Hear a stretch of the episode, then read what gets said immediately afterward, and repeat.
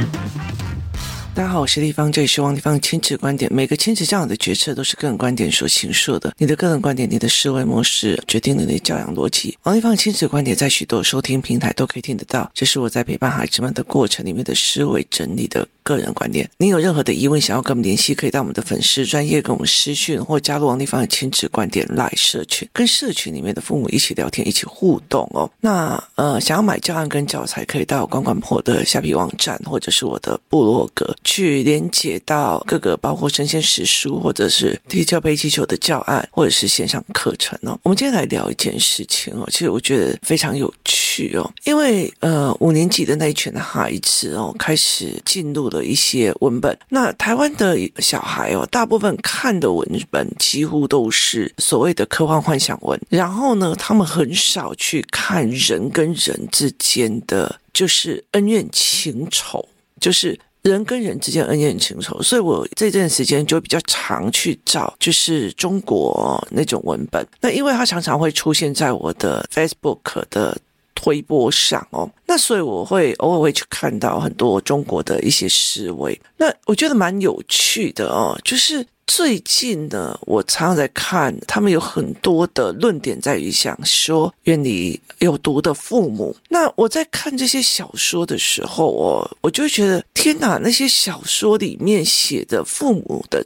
样貌好可怕，就是非常的可怕。例如说，呃，他们会凌虐女生，然后希望女生帮家里做什么事情，甚至会卖掉女孩子，或者是找人把她强暴了，然后就把她卖走，这样子是被允许的，就是被父母所允许。然后我就觉得天哪，好夸张哦。然后后来我其实有几次在 YouTube 有看到一些访问，他是一个恶狗 APP，他是在做所。所谓的中国高学历的单身交往的人这样子，那所以他就会开始来跟你聊这一块，就是很多人就会在上面讲说他们的原生家庭是什么样，然后原生家庭的逻辑又是什么这样，然后我就会发现，天哪！他好像非常非常多的，真的是这个样子，就是他们的思维逻辑是这样子的父母观哦。可是再回来想一想，其实台湾有没有？我觉得台湾有毒的父母也蛮多的哦。他其实会让你整个身心疲惫哦。那他们讲出有毒的父母包括是什么？他说。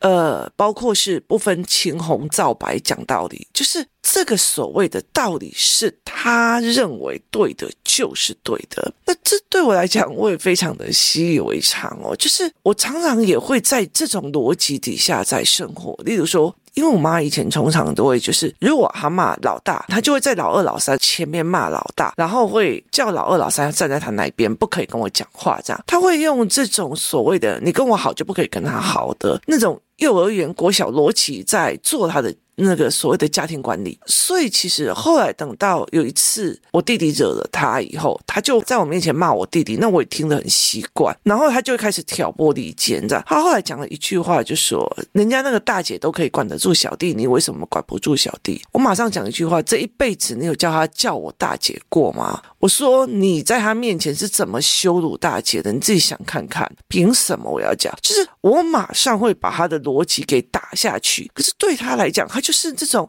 有毒的逻辑，你知道，他没有去看自己，他会怪说：“你看我儿子不好，都是你这个大姐不会教，嗯，所以是儿子是姐姐教的，是这样吗？”所以他的逻辑是有毒的逻辑，他们的逻辑是让你觉得那没有、没有、没有这样的可能性哦。可是。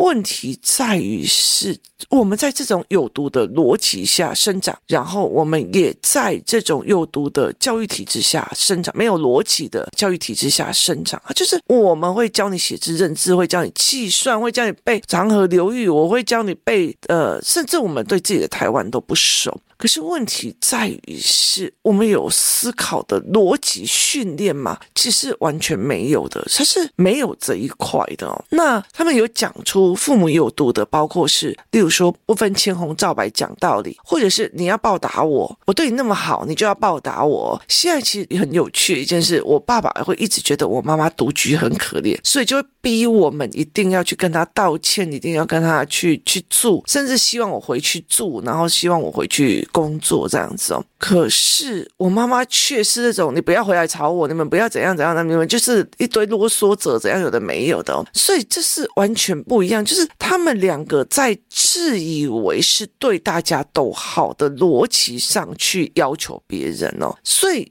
他长期会要求你们，甚至他会常常来跟你讲哦。我记得有一个恶狗 APP 有一个女生哦，她就说她的家庭状况非常的好哦。她后来跑到意大利去学一个美术。那她其实讲了一件事情是，我父母。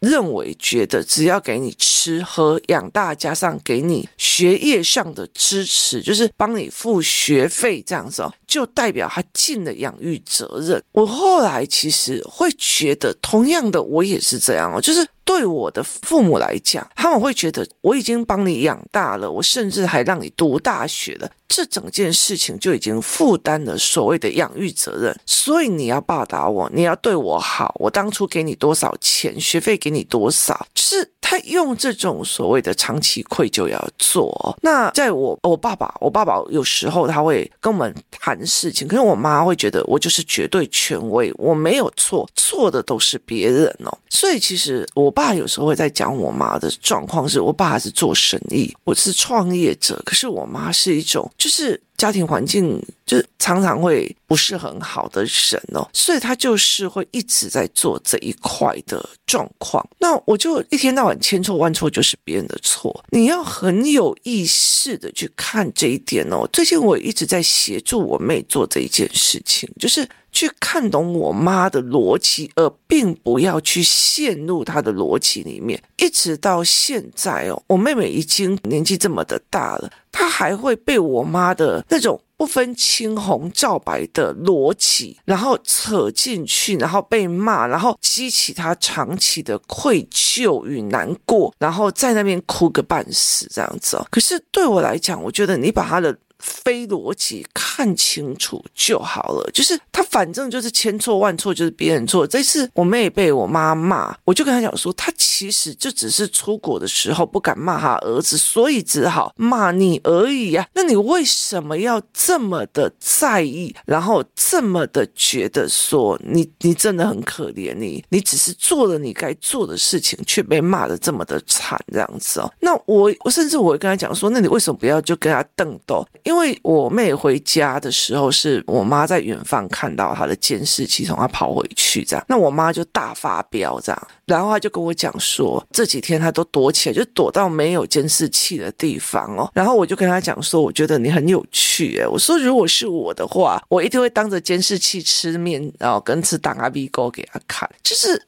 对我来讲，我就会想要觉得，为什么要用你的逻辑来玩？我通常都会用你的逻辑去打你的逻辑哦。所以其实我就是一个觉得你逻辑不通，我就要跟你挑战的那种人。所以对我妈来讲，我是一辈子都在叛逆哦，然后一辈子都在觉得控制不住这样子的孩子。那我就觉得，为什么我要让你控制住哦？那可是，在这整个过程里面哦，我就会常常去告诉我妹说：“你不要这么的在意。”我说：“你不要那么在意。”他说：“他只要没有打电话回去，我爸就会觉得说你又不理人了或干嘛这样。他就觉得我可以两三个月不鸟都没有事，为什么他不可以一个礼拜没有打电话回去？那我就说你的个性就容易被人家这样子玩。那很大的一个原因在于是我的妹妹她不太敢去脱离这一件事情，就是。我可以跟我爸生气十几年不理他，我可以跟我妈生气也快要十年不要鸟他了。就是他没有这种很近，他会马上觉得我我不要跟你吵架，我这样。子我又要又要去和好这样，所以他就会想要去和好，然后想要去取悦他们这样。子。可是对我来讲，我觉得完全没有必要去做这一整件事情。我觉得没有必要去做这件事情。我记得那个时候，因为我的外甥哦，他其实就。一天到晚就一直在气他的妈妈偏心，气他的妈妈怎样？他跟他的妈妈简直是呈现了一种非常恶劣的关系哦。那有一次，我就把他载走，这样我骑着脚踏车，我载着他，我去了每一家的我认识的店，我会指着那个门口的那一个人说：“你看。”他好好哦，他跟他爸爸一起做生意。你看这个人好好哦，也跟他妈妈一起做生意。可是你知知道吗？父子跟母子在做生意，就常常就是牙开骂开，你知道吗？甚至有在那边吵来吵去的。我们以前有一个开面店的，他的小孩是考到最好的高中、最好的学校，可是他后来回去帮他卖切干米，就是帮他卖一个面摊。那我后来其实就问他为什么，他就说。因为那时候他爸爸车祸，所以等于是他妈妈就一个人在卖切干米，然后还要顾他爸爸，所以他想一想之后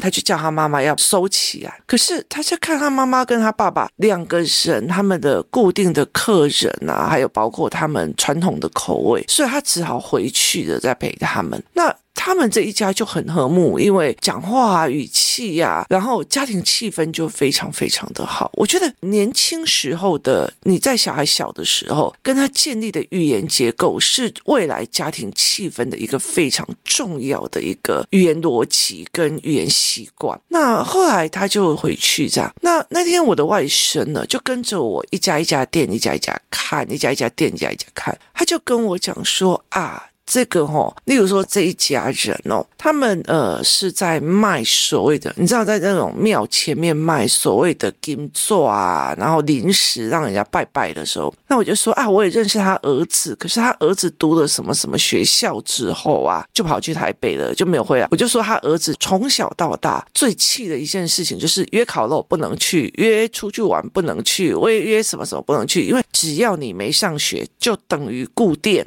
就等于固店庙有开，你就要开这样子的逻辑哦，所以他很气，所以他逃离这个原生家庭的一个方法就是我考上一个需要离家的学校。那于是呢，我那个外甥就问了我一句话，说：“阿姨，那你现在在台北的一个很大的原因是什么？”我就说：“哦。”因为我去考差大，所以我在台北读书，所以我就去台北了。然后去台北之后，就在台北找工作，我就没有回来了。那他就说，那时候你为什么要考差大？我就说，因为那个时候我本来在台中读书嘛，工作也在台中，然后。爸爸就马上买了一台车给我，让我去载着我妈到处走。我一直要在我妈妈的那种错误逻辑跟语言结构，就是所有不管你做任何事情，就要把你泼一下冷水、考试一下的那种人生里面，我觉得那是一个有毒的环境。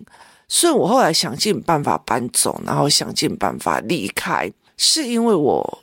不想要把我的人生耗在去跟他每天计较那一句话，他跟我说的那一句话的那种人生里面哦。像我其实现在在跟我的儿子在讲哦，我的人生很有限，我的人生资源很有限，我没有想要耗在这一件事情上。这也是我学习动静里面要去跟孩子们做的一个。教案之一，很重要的一个后续教案之一，就是你的人生、你的能源、你的能量、你的能力跟你的气场是有限的，你必须要快速的去分辨哪些人是带给你，是来消耗你的，是来靠着你抓着你往下的，所以你必须要很清楚的去了解，不要虚耗在这个地方。可是。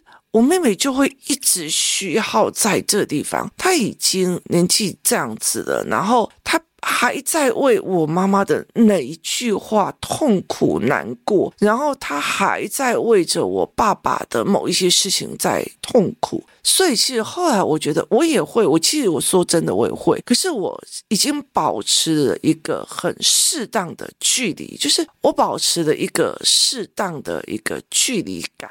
然后甚至替我自己保持的一个防风林。我常常会跟孩子的爸来讲一件事情哦，虽然我跟你没有很 OK，可是问题在于是在我娘家哦，在我娘家没有人敢。就是对他以此以死或做什么事，可是他们对我妹的老公就会说：“哎，来帮我做个什么事啊？来帮我干嘛？”可是当我回去婆家的时候，我说我回去婆家的时候，你妈再怎么欺负我，你一句话都不会替我讲，这是我最。心寒的一件事情，就是我保你不在我的原生家庭受任何伤害，变成这样姑爷一样的对待。可是问题是你从来没有保我一件事情，这是我们到最后最大的一个破裂点。所以在这整个过程里面，其实你必须要很清楚的去看。我对我来讲，我常常会觉得说，那个时候就是孩子的阿嬷造成我非常大的。就是能源消耗的时候，我觉得我没有必要再跟你做那种好媳妇的概念的时候，我就直接是断，就是我就采取的一个，我宁愿被你骂我不孝顺，OK 的，你知道吗？可是我要保有我自己的清安自在，我不想要被你们的。有毒的，一天到晚怪罪别人的，然后把自己落入的那种我是受害者，很委屈，然后一天到晚被你们责怪的那种冷暴力之中，所以我就觉得我没有需要这一件事情哦。所以我其实后来慢慢的会觉得，他的语言大部分都是有毒的语言，他的他的环境都是一个有毒的逻辑，然后他的是一个消耗别人的能量，一天到晚在骂别人，消耗别人的能量，挑起。别人的愧疚感，明明错在他，却说像丢利瓦亚诺，像个就是这种。有毒的环境的人，我就会尽量的去脱离。我没有那个精气神陪你玩这个游戏哦，所以其实我会在很多的事情里面，先去把这个人做一个思维判别之后，采取该适应。这是我在人际关系里面跌过非常非常多次跤，然后中过非常非常多次背后枪。而导致而来的修复的效果跟机制，那可是我现在用教案的方式，用思维的方式，用带领的方式去陪我的儿子跟我女儿去建立这一块。清安自在，就是你说什么是你清安自在，我做什么是我过度的我的良心哦。那所以其实后来我就会在这一块里面去跟我的妹妹讲说，你为什么不要稍微离开一点，就是保有一点距离感哦，甚至保有一点空间感。我为了这件事情，我还真的在考虑台中的，就是要不要弄一个房子，就是让我跟我妹回到。台中其实是有地方可以去的，就是不要，就是好像没有家，然后要到处去找旅馆这种态度跟心情。所以这是一个让我觉得非常吊诡的一个事。我回到自己家，我却还要去做这样子的一个状况哦。所以这对我来讲，我是没有办法接受的。那所以你有没有办法跟你的有毒的原生家庭采取一个概念啊？所以后来我的外甥听了我的话之后，他真的开始发愤图强的狂读书。那后来就找了一个比较远的学校去住校。